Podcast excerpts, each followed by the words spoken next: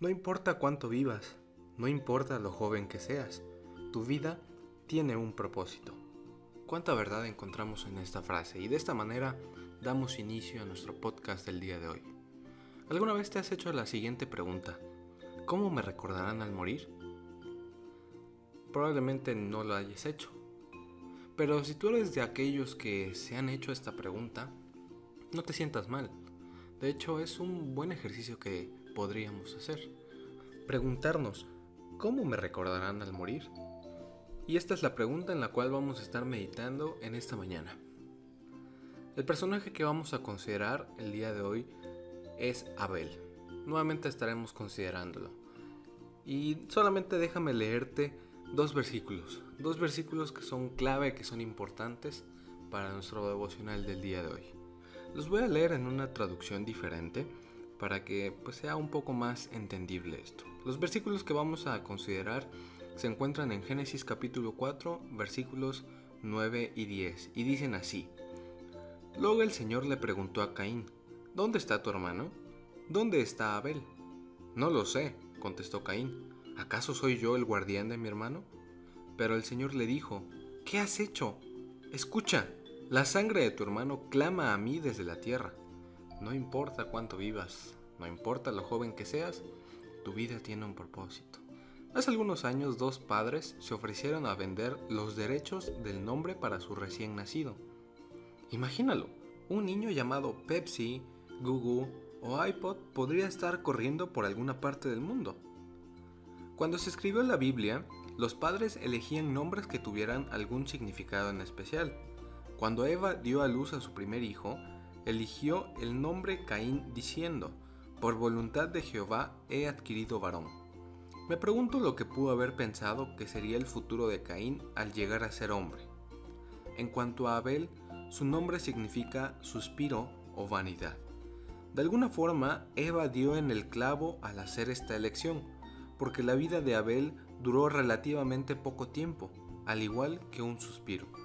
Aún así, sus días en la tierra no resultaron ser un suspiro, sino una fuerte declaración porque Abel dejó un legado de fe y obediencia.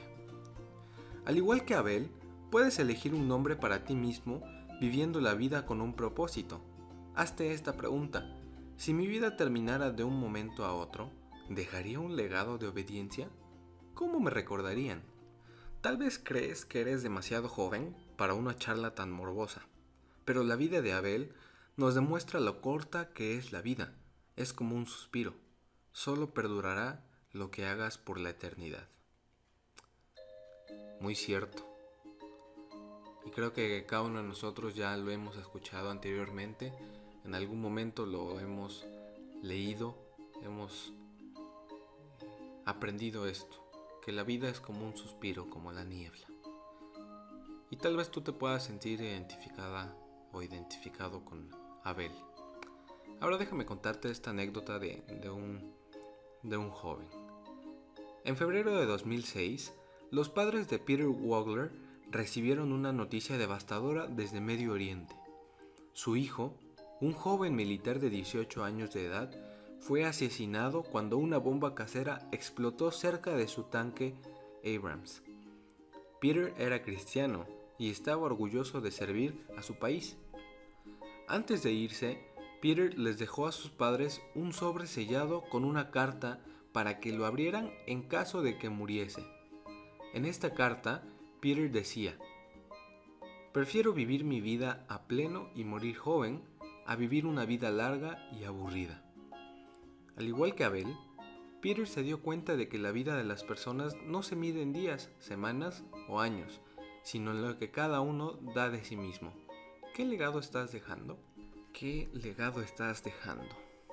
Muy pocas veces nos ponemos a pensar en esto. Y creo que podemos coincidir en eso. Casi no pensamos en qué pasaría si nosotros llegamos a morir. Y cuando lo llegamos a hacer, probablemente solo pensamos en que nos vamos a ir al cielo. No pensamos mucho tal vez en nuestra familia, nuestros amigos o o cuál sería la impresión o el legado que nosotros dejamos. Y quiero llevarte a, a pensar en esta ilustración. Seguramente has visto o has sabido de películas de superhéroes o incluso las mismas películas de acción en las que la persona buena frecuentemente es el héroe se ve como un héroe. Y todos y cada uno de ellos hacen alguna acción por la cual la ciudad entera o el mundo entero o la población los recuerda con cariño, los recuerda con aprecio, los recuerda como personas importantes. ¿Por qué? Porque dieron su vida para salvar a la ciudad la población. Y en ocasiones estos héroes, estas personas, llegaron a preguntarse eso. ¿Cómo me van a recordar cuando yo muera? Y eso les motiva o los mueve a hacer esa acción.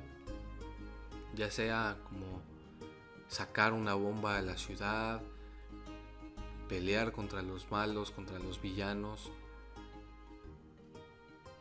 Muchas cosas que vemos en las películas. Y lo hacen con tal, en primera, de salvar al mundo, de salvar a la ciudad, pero también lo hacen pensando en que esa va a ser la forma en la cual la gente los va a recordar después de morir. Y mencionábamos al principio, seguramente esta es una pregunta que muy pocas veces nos la hemos hecho. Y generalmente la razón o una de las razones por la cual no nos hacemos constantemente esa pregunta es porque pensamos que aún tenemos vida por delante. Decimos, bueno, soy joven, tengo 12, 13, 16, 18 años, todavía me queda mucha vida. Pero déjame recordarte que hay jóvenes que a esa edad e incluso más jóvenes están muriendo. Y eso lo vemos constantemente en nuestro día a día. He ahí también la importancia de hacernos esa pregunta. ¿Cómo me recordarán al morir. En el caso de Abel, fue recordado, o es recordado hasta el día de hoy, como un gran ejemplo de un joven con fe y obediencia. En el caso de Peter, seguramente también es recordado como un héroe como alguien admirable, alguien que dio su vida en servicio de su país. Y ahora, yo no estoy diciendo que tú busques morir salvando tu ciudad, a tu familia o a personas importantes para que te consideren como un héroe y de esta manera te recuerden. Sino toma el ejemplo de Abel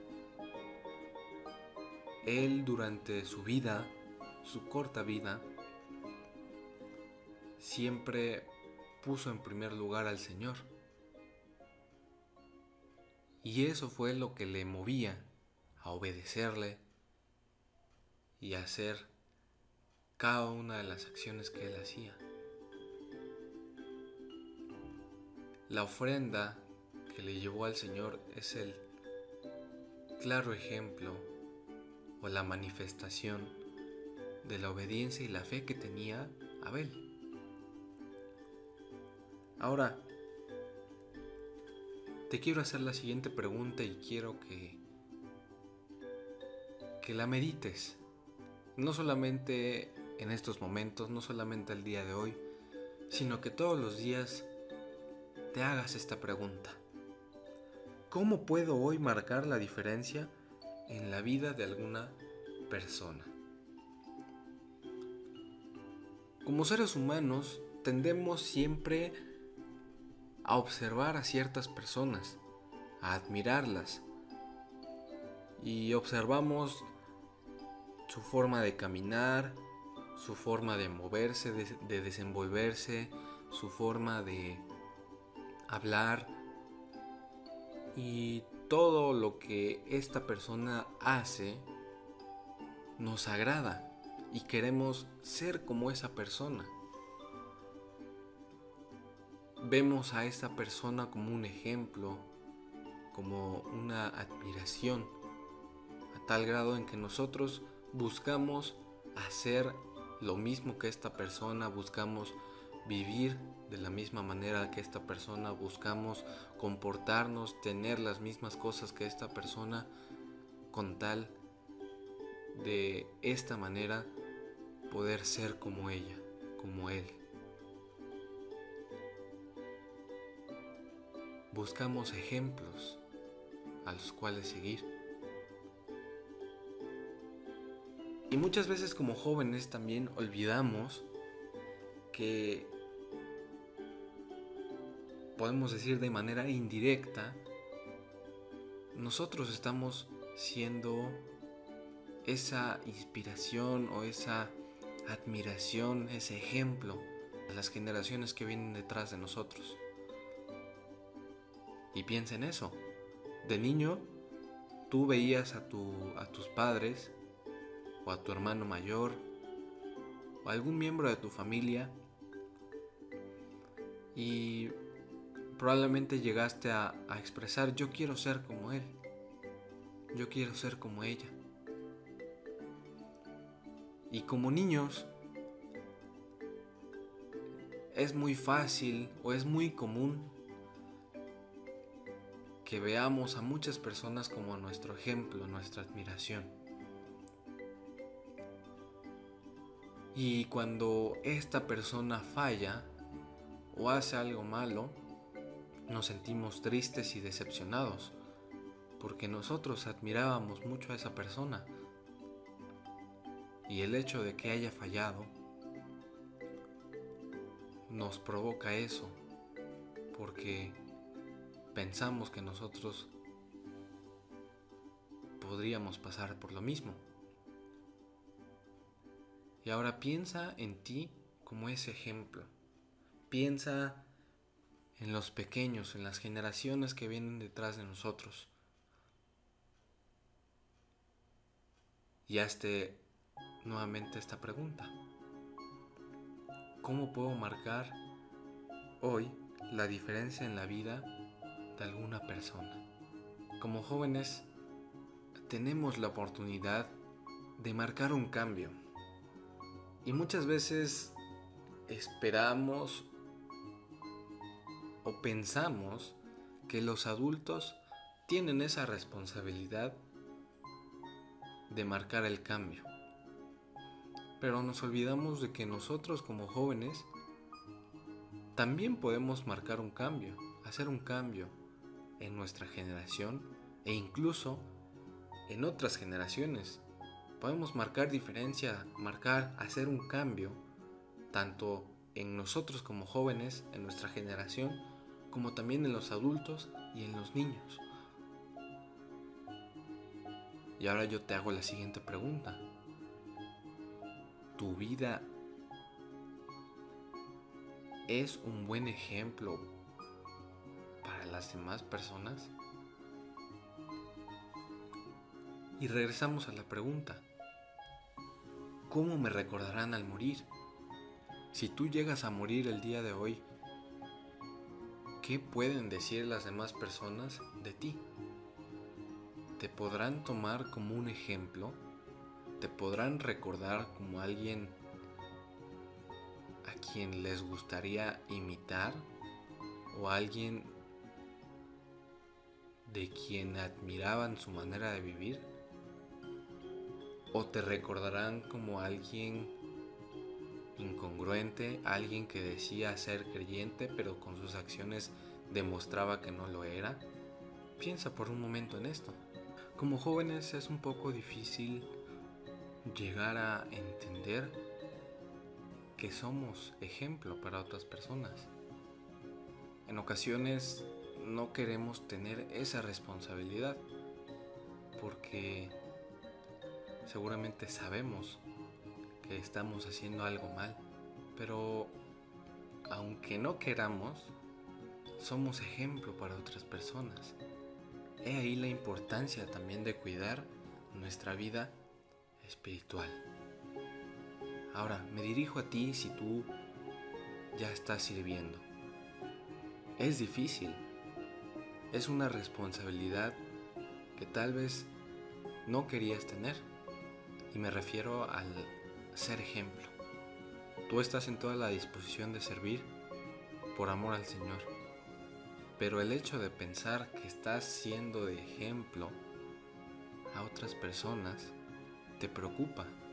Es una responsabilidad que no querías tener. Y es muy importante que cuidemos nuestro testimonio. Precisamente por eso, por el hecho de estar al frente, sirviendo. Y si tú ya estás sirviendo, déjame decirte que sí debes preocuparte por tu testimonio, pero que el amor al Señor que tienes sea tu principal motor. Si tú realmente amas al Señor y le estás sirviendo por amor, tu vida va a ser guiada por Él y no habrá algo de que avergonzarse, no habrá algo en lo cual no pueda ser tomado en cuenta como ejemplo para las demás personas. Y de esta manera puedes estar tranquilo, aunque sea una responsabilidad que tal vez tú no deseabas, aunque sea una responsabilidad que eh, tú no te crees capaz de poder llevarla, como te mencionaba. Si tu amor por el Señor te mueve a servirle, Él va a guiar tu vida para que puedas ser de ejemplo a otras personas, tanto a los jóvenes como a los adultos, como también a los niños. Y ahora, si tú aún no estás sirviendo y no lo haces por esta razón, porque no quieres responsabilidad, porque no quieres que los hermanos, las personas te estén viendo, porque no quieres pensar en que tu vida va a estar siendo observada y va a ser tomada en cuenta como un ejemplo, déjame decirte que lo pongas en las manos del Señor. Si tú realmente quieres servir por amor al Señor, esto no debería ser un factor por el cual tú no puedas servirle o que te impida hacerlo. Y ponlo en las manos del Señor porque Él te va a ayudar. Él conoce tu corazón y sabe que realmente tú le quieres servir. Y Él sabe también el sentir de tu corazón, que seguramente pues tienes ese temor, ese miedo por fallar, por caer cuando ya estés al frente. Pero pon esa situación en las manos del Señor y Él te ayudará, Él te guiará. ¿Cómo te recordarán al morir? Piensa en eso. Si estás haciendo bien las cosas, si estás sirviendo al Señor, qué bueno. Ten por seguro que tu vida es y será ejemplo para las demás generaciones, tanto para los niños como incluso para los adultos. Pero si hay algo en tu vida que debes cambiar, hazlo. Hazlo y recuerda que aún esas acciones pueden ser recordadas por las personas a tu alrededor. Y si tú llegas a morir y no crees que hayas hecho algo bueno que pueda ser tomado en cuenta como ejemplo, aprovecha el día de hoy. Dirígete al Señor y compártele. Ábrele tu corazón y dile, Señor, yo he estado fallando, no he estado haciendo lo que debería hacer y creo que mi vida no sería un buen ejemplo para las demás personas. Ayúdame a que yo pueda con mi vida ser de ejemplo y mostrar que soy hijo tuyo. Guíame, guía mi vida y guíame de acuerdo a tu voluntad por donde tú quieres que yo que yo vaya. Termino con lo siguiente. Seguramente has escuchado allá afuera en el mundo la siguiente expresión. Vive tu vida, vive como si hoy fuera el último día de tu vida. Y esta expresión tiene algo de razón, aunque tristemente la gente la usa de mala manera. La usa para realizar acciones incorrectas, para pecar. Pero hoy yo te la digo pensando en esto, en que nosotros no somos dueños de nuestra vida. El Señor, si está en su voluntad y Él lo quiere así, puede quitarnos la vida en estos momentos. Así es que también es importante que día a día pensemos en esto y vivamos como si hoy fuera el último día de nuestra vida. Pero no pensando en que esto va a ser para que podamos pecar y hacer y deshacer a nuestro antojo. No, sino que precisamente porque puede ser hoy nuestro último día, debemos comportarnos y vivir de una manera en que las demás personas puedan tomar como ejemplo. Y solamente quiero compartirte esto, ya para terminar. Como jóvenes a veces no creemos que podemos marcar un cambio, pero créeme, tú puedes marcar la diferencia en tu generación. Encontramos en la palabra de nuestro Dios que Él nos ha llamado a ser la luz en medio de las tinieblas. Así es que sé esa luz, que los demás jóvenes, que los demás chavos vean en ti algo diferente y que tú, por medio del Espíritu, puedas compartirles por qué tú eres diferente. Y de esta manera, guiarlos, que el Señor los guíe al arrepentimiento. Tú puedes marcar una diferencia. Aunque tú no lo creas, aunque tú no lo quieras, tú puedes marcar una diferencia. Ahora, piensa en lo siguiente. ¿Quieres marcar esa diferencia siendo alguien del montón? ¿Quieres marcar esa diferencia comportándote igual que los demás?